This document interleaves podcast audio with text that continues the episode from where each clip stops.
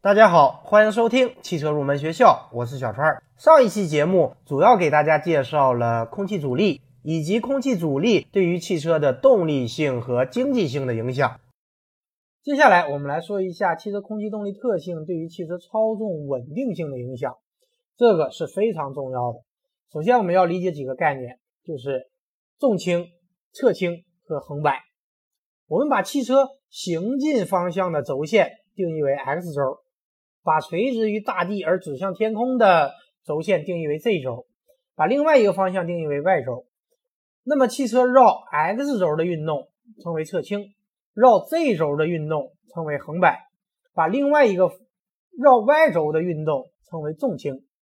在汽车行驶过程中，重倾力矩、横摆力矩和侧倾力矩都会对汽车的操纵稳定性产生影响。首先是汽车行驶时的升力。升力会产生重倾力矩，就类似于把汽车抬起来。那么汽车行驶为什么会产生升力呢？这是由于汽车车身上部和下部气流的流速不同，使车身上部和下部形成压力差，从而产生升力。由于升力又会产生绕 y 轴的重倾力矩，而升力和重倾力矩都将减小我们汽车的附着力。因而使转向轮失去转向力，使驱动轮失去牵引力，影响了汽车的操纵稳定性。对于轿车来说，如果在设计阶段没有充分考虑升力的问题，升力在强风时可以达到几百牛顿甚至几千牛顿，这一附加的力使前轮负荷减轻，从而破坏了汽车的操纵稳定性，也减小了驱动轮的驱动力。所以，为了提高车辆高速行驶时的直进性，应该减小升力。和重倾力矩，那么如何来减小汽车的升力呢？作用在汽车上的空气有百分之三十五到百分之四十从车身的上表面经过，百分之十到百分之十五从下表面经过，百分之二十五从车身的侧面流过。所以减小车身上下部分的压力差，使大量的气流流经侧面，可以减小升力。另外，使底盘下部流线型化。降低发动机罩前端，减缓前风挡倾斜角度，都可以减小前端的升力。然后我们来说侧向力和横摆力矩。当汽车受到的迎面风不是正面风时，汽车在 y 轴方向就会有侧向力，侧向力就会产生绕 z 轴的横摆力矩，这可能会导致车辆向着风的方向摆动，造成稳定性恶化。所以，为了提高汽车的方向稳定性，应该减小侧向力。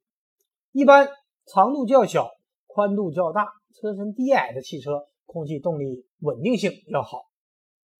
最后就是当汽车受到来自于车身侧面以及周围气流的影响，会产生绕 x 轴的侧倾力矩。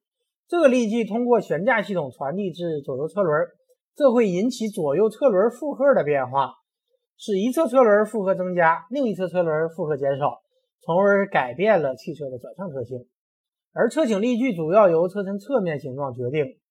一般侧面流线型好的汽车，侧倾力矩相对较小，而汽车的高度和宽度对侧倾力矩影响也很大。一般低而宽的汽车，侧倾力矩系数比高而窄的汽车侧倾力矩系数要小。总结来讲，空气动力特性好的汽车，对于提高车辆的动力性、经济性、操纵稳定性以及舒适性来说，都是很重要的。下面我们来说一下与汽车相关的流场，主要分为外部流场和内部流场。外部流场是决定汽车空气动力特性的主要因素，一部分是沿着发动机盖、顶盖和后备箱盖，通过车身上部的气流。这一部分气流在车身后部分离，在车身尾部形成复杂的流动；另一部分气流由车身前端经过车身底部和轮罩流向车尾，在车尾形成马蹄窝。外部流场会使汽车受到我们刚刚讲过的力和力矩的作用，同时通过这些流态分析，我们可以理解重要的流动过程，这对于空气动力学设计是非常重要的。除了外部流场，还有内部流场。内部流场主要是通过散热器和发动机舱的气流以及穿过驾驶室内的暖气和通风的空调系统的流动。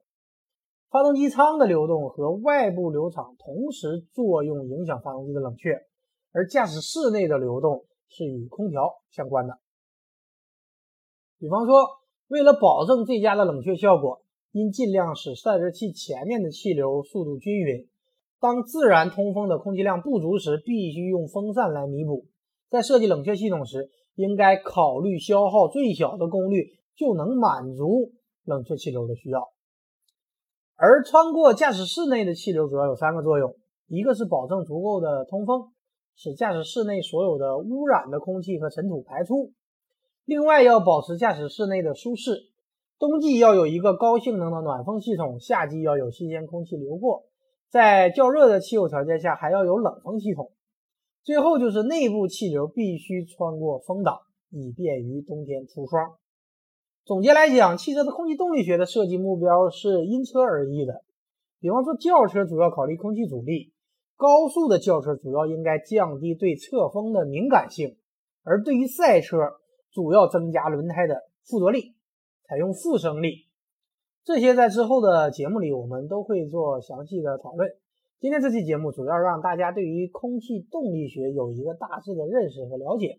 好的，以上就是本期节目的全部内容。下一期节目，我们继续来聊汽车空气动力学的专题。我们下期节目再会。